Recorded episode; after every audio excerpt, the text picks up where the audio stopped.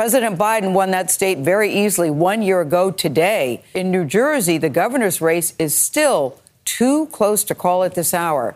Democrat Phil Murphy was expected to win very easily. This is not good news for President Biden, who returned overnight from a trip to the G20 summit and the UN climate conference in Europe. Viva! Está com o Expresso da Manhã. Eu sou Paulo Baldaia.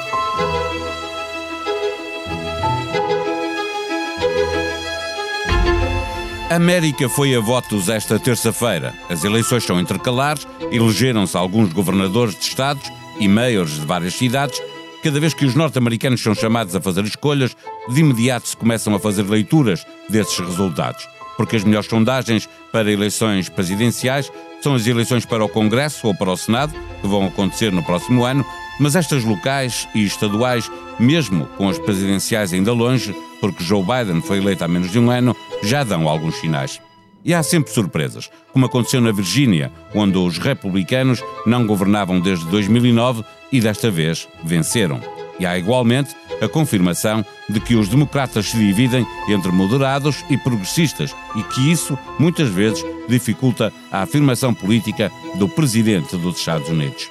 Biden parece não entusiasmar, mas será Trump a ganhar com a lentidão dos democratas? Conversamos com Pedro Cordeiro, editor de Internacional no Jornal Expresso.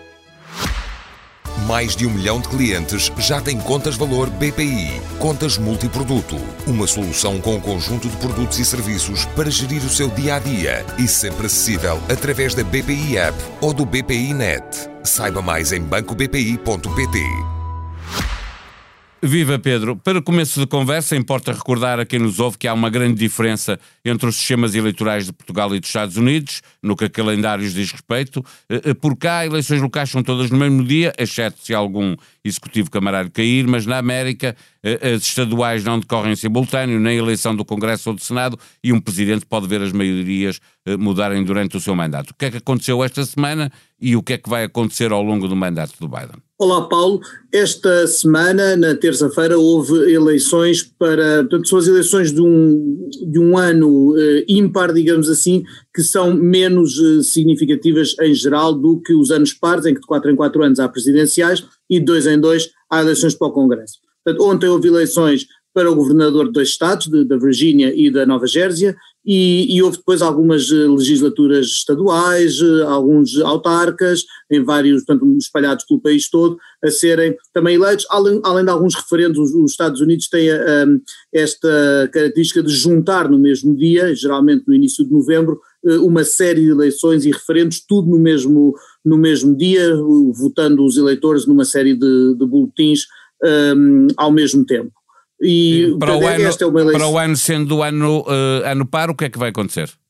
Para o ano, as eleições, as chamadas midterms, portanto, as eleições de, que ficam a meio do mandato presidencial, portanto, quando chegarmos a, a novembro de, de 2022, Joe Biden estará perto do meio do seu mandato e haverá eleições para o Congresso que, são, que existem de dois em dois anos e nas quais toda a Câmara dos Representantes, portanto 435 assentos, eh, ela é completamente renovada, de dois em dois anos, e no Senado, a cada dois anos é renovado um terço, porque os, os mandatos do, do, Senado, portanto os 100 senadores, duram seis anos, e são, eh, mas não, mas não são todos eleitos ao mesmo tempo, são de, em terços eleitos de dois em dois anos, portanto isso é o que haverá para o ano e, e são mais importantes no sentido em que têm muito mais potencial para mudar uh, maiorias na Câmara dos Representantes e no Senado, o que afeta toda a agenda legislativa do Presidente. Ontem, por exemplo, para o Congresso havia apenas alguns, eh, algumas eleições para cargos que vagaram, ou por demissão, ou por morte de, de, de, representantes, e portanto não, não eram suscetíveis de mudar a maioria. A maioria permanece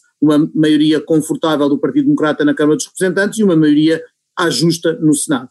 Eh, menos de um ano depois de, da eleição de Joe Biden como presidente dos Estados Unidos, numa terça-feira de eleições, os democratas sofreram alguns revés. a liderança de Biden não está a entusiasmar os norte-americanos? Eu julgo que não, no sentido em que está a causar algumas desilusões por vários motivos, Paulo. Eu apontaria, por um lado, a persistência da pandemia que causa uh, fastio e que, de, da qual o país não se consegue libertar, nomeadamente porque as taxas de vacinação ainda ficam aquém daquilo que, daquilo que seria desejável para poder ter, um, para poder ter uma, uma libertação, digamos assim, maior das restrições uh, pandémicas, e por outro lado, uh, o verão foi marcado pela desastrosa saída do, pela desastrosa saída do Afeganistão que, que deu muito mal, portanto causou uma péssima impressão, embora é verdade que nem sempre os, os assuntos internacionais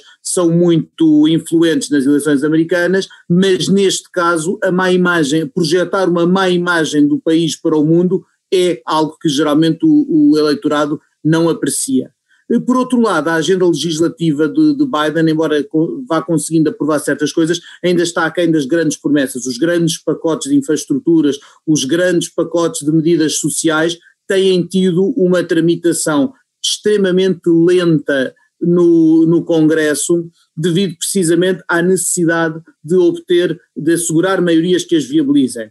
Ou seja, com uma maioria à justa no Senado, onde só tem, aliás, o Partido Democrata só tem maioria porque os dois senadores independentes são pró-democratas e porque a vice-presidente Kamala Harris é, por inerência, presidente do Senado e tem desempate. um voto de desempate. E, e é só por isso. O que significa o quê?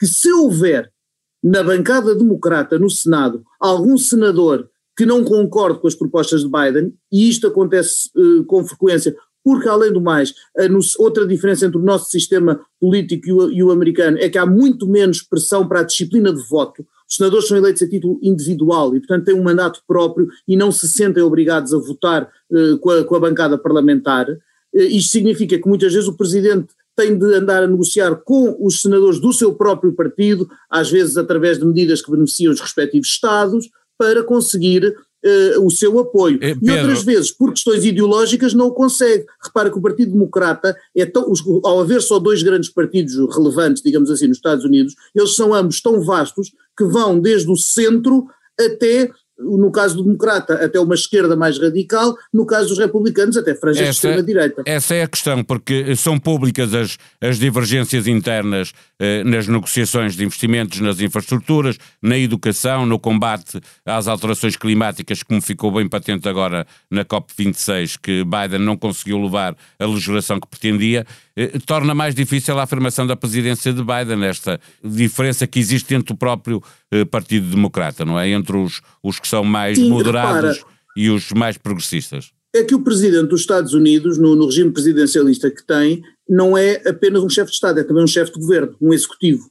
E é, é, é, ele, é ele que lhe compete Uh, digamos assim, promover uma agenda uh, de, de, medidas, de políticas uh, e quando elas esbarram nestes, nestas negociações lentas e, e, e complicadas na, nas duas câmaras do Congresso, eh, parece, a impressão que fica para o americano comum, para a opinião pública, é que o Presidente não está a fazer nada.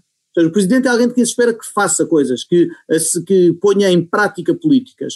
Ora, quando elas, estas, e sobretudo estas que prometem muito, estas promessas de, de portanto, estas medidas, como um pacote de apoio social, ou um, um, um lançamento de obras de infraestruturas num programa ambiciosíssimo, quando as pessoas depositam esperanças, nomeadamente por precisarem de uma recuperação económica pós-pandémica, e veem a lentidão com que tudo isto se processa, é evidente que acabam por ficar frustradas e nestas eleições que, não têm a gravidade de, de, uma troca de presidente ou de uma troca de maioria, também é, também é verdade que são eleições em que às vezes os eleitores aproveitam para também expressar a sua frustração, o seu descontentamento com quem está no poder. Acresce que depois, sendo eleições estaduais, autárquicas, etc., haverá obviamente em cada um dos estados, em cada uma das, dos municípios que vão a votos, fatores locais que eh, influenciam desde assuntos que dizem respeito à cidade ou ao Estado até às próprias personalidades que se candidatam e, e à sua, ao seu maior ou menor carisma, às suas posições,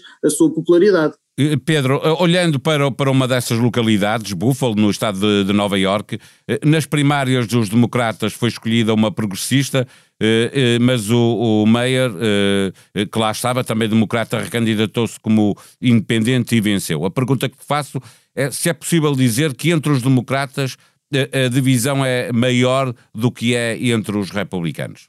Não tenho a certeza, Paulo. Eu acho que talvez as coisas se vejam, sejam mais. Acho que há profundas divisões em ambos os partidos, nomeadamente por serem os dois tão grandes, uh, tão vastos, uh, e, e julgo que neste momento se nota mais, provavelmente, entre os democratas, porque sendo o partido que está no poder, acaba por ser o partido uh, a quem cabe a iniciativa em termos de política.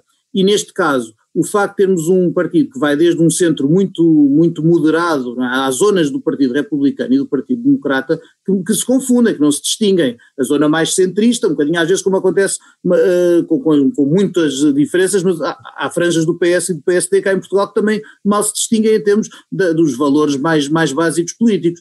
Ora, Aqui acontece exatamente o mesmo, só que depois, se vamos andando, caminhando para as franjas de cada um destes partidos, vamos encontrar, de facto, uh, divergências muito grandes. Se, se pensarmos numa, em representantes da ala mais esquerda, como era esta, esta candidata da, da, das primárias a, a Buffalo, uh, é alguém que se distingue muito em termos políticos de um candidato que está mais ao centro. E claro está que as eleições, muitas vezes nas democracias, se vencem ao centro e neste caso o que aconteceu foi isso, um, um indivíduo que, que acaba por concorrer sem a chancela partidária, mas com uma agenda centrista, vence uma candidata que é vista como mais uh, da franja e como esquerda. Foi, e como no, foi também com, com Biden, mesmo para, para terminar, Pedro... O próprio, exatamente, o é- próprio Biden ganha as primárias americanas ao centro, contra Bernie Sanders ou Elizabeth Warren, que são uh, políticos mais à esquerda. Bem mais uh, progressistas. uma última pergunta que tem a ver exatamente com a vitória dos republicanos Uh, o governador da Virgínia passou a ser republicano ao fim de 12 anos. Uh, é uma eleição de um candidato que não se colou à imagem de Trump, nem permitiu que o próprio Trump se colasse à vitória dele, uh, porque não o convidou para nenhum comício, mesmo pressionado para isso. também podem ser no, notícias para o ex-presidente, ou ele continua a ser o grande polo aglutinador dos republicanos? Eu julgo que podem ser, na medida em que mostram que alguém é capaz de ganhar aos democratas sem precisar de Trump. E isso pode dar força, porque tu perguntavas-me há bocado sobre eh, divisões nos partidos, o Partido Republicano também está muito dividido, desde pessoas que estão num centro uh, democrático, liberal, até às franjas da extrema-direita mais xenófoba e nacionalista, onde, onde eu situo o ex-presidente Trump, ou pelo menos ele, ele alimenta-se disso, independentemente de, de, de, acreditar ou não nessa, nessa agenda, porque eu não tenho sequer certeza que Trump tenha grandes convicções. Agora, ele de facto é alguém que ainda, ainda tem muito poder no, no, partido, porque teve uma votação muito significativa nas eleições do ano passado, embora perdendo, e, um, e, a, e a, própria, a, própria, votação para o Congresso ano passado, à boleia da candidatura presidencial de Trump, os republicanos tiveram melhores resultados do que se esperava. Portanto, ele ainda controla, e, e, a nível local, a nível do aparelho, digamos assim, do, do Partido Republicano, ele ainda controla em muitos estados uh, e ainda tem um grande potencial para fazer estragos através de patrocinando candidaturas alternativas às, às oficiais, etc. No entanto, a vitória de um candidato mais centrista, moderado e, sobretudo, que fez esse, essa espécie de cordão sanitário com Trump num estado como a Virgínia, que é ainda por cima um estado que costuma ser dos, dos swing states importantes para, para vencer eleições, pode dar uh, alento à ala centrista moderada do Partido Republicano, que precisa de recuperar, que ainda não se livrou do, do, da, do grande domínio que a ala trampista uh, exerceu durante os últimos quatro anos e no fundo esta ala trampista foi alimentar-se do que já vinha do anterior Tea Party, da, da candidatura uh, uh, em 2008 de Sarah Palin, que também é a vice-presidente, a candidata a vice-presidente que era extremamente nacionalista e radical no seu, no seu discurso, além de impreparada, e portanto todo esse lado que liga pouco à preparação, ao estudo do, dos assuntos e ao diálogo ao centro, e que vai pelo extremismo e pelo soundbite, pode ver-se, ainda pesa, como eu dizia, mas pode ver-se enfraquecida se os, os republicanos perceberem que também se pode ganhar ao centro, que também se pode ganhar com um discurso moderado. Por cá continua a crise política que as eleições antecipadas procurarão resolver. Marcelo Rebelo de Sousa reuniu o Conselho de Estado, fala esta quinta-feira ao país para anunciar a data das eleições. E essa data que tem provocado e vai continuar a provocar conflitos, principalmente à direita. Sobre esta matéria, toda a gente tem direito à opinião, mas é o Presidente da República que decide. 117 personalidades pediram a Marcelo eleições com tempo Carta aberta inclui ex-ministros, ex-presidentes do Tribunal Constitucional, empresários, professores e comentadores. A pandemia está longe de estar acabada. Há mais vacinas do que pessoas no mundo, mas quase metade dos países não tem doses suficientes para proteger 70% da população. Expresso da Manhã é um podcast diário que pode subscrever em qualquer plataforma digital. A sonoplastia deste episódio foi de João Luís Amorim. Vamos voltar amanhã. Até lá, tenham um bom dia.